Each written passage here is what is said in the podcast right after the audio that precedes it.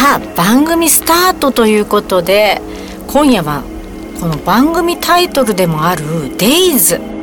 これをねイメージしたまずかっこいい2曲セレクトしてみました。1曲目は Madeon で「Dream Dream Dream」Daze のね意味なんですけど衝撃とか強い光で人の目をくらませるなどねそんなイメージがあって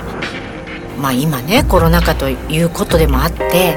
先が見えない未来やそんな毎日の日々に心の中へワクワクさせるような光放っていけたらいいななんてねそんな思いを込めた番組タイトル「エキセントリック・デイズ」にしたんですけれどもそんなねまさにこう刺激でね、クラクラするような1曲目の「マデオン」だったんですけどこのねマデオンってねあの10代からバリバリ活躍してたトラックメーカーなんですけどこのドリーミーなエレクトロニックサウンド大好きなんですよ彼の。でね彼ね11歳ぐらいでねフランスのあのコンテストで優勝してそれからずっとこうツアーなんか回っててものすごい活躍してるもう若手 EDM のトラックメーカーとか、まあ、カテゴリー的に言えばそこに入るのかなと思うんですけど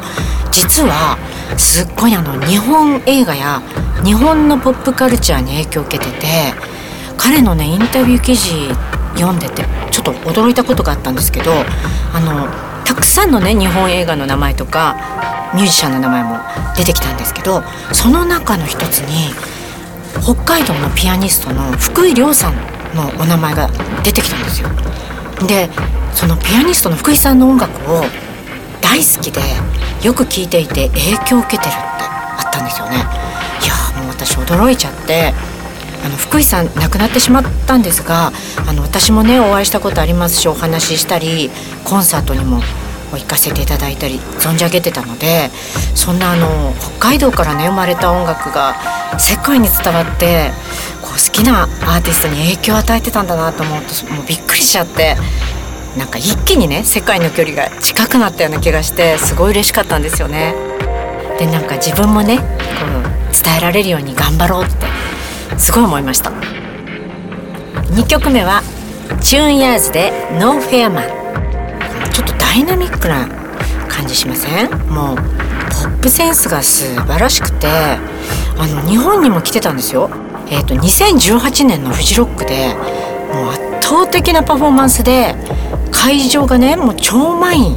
ほんでもう歓喜の渦になっちゃったっていうねこの「チューンヤーズ」なんですけどこれのね一番今新しい作品から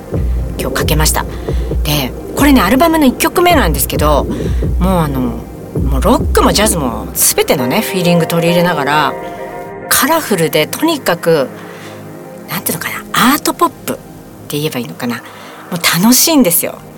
なのでねこれじっくり皆さんアルバム聴いてみてください。ではまた続けて2曲お届けします。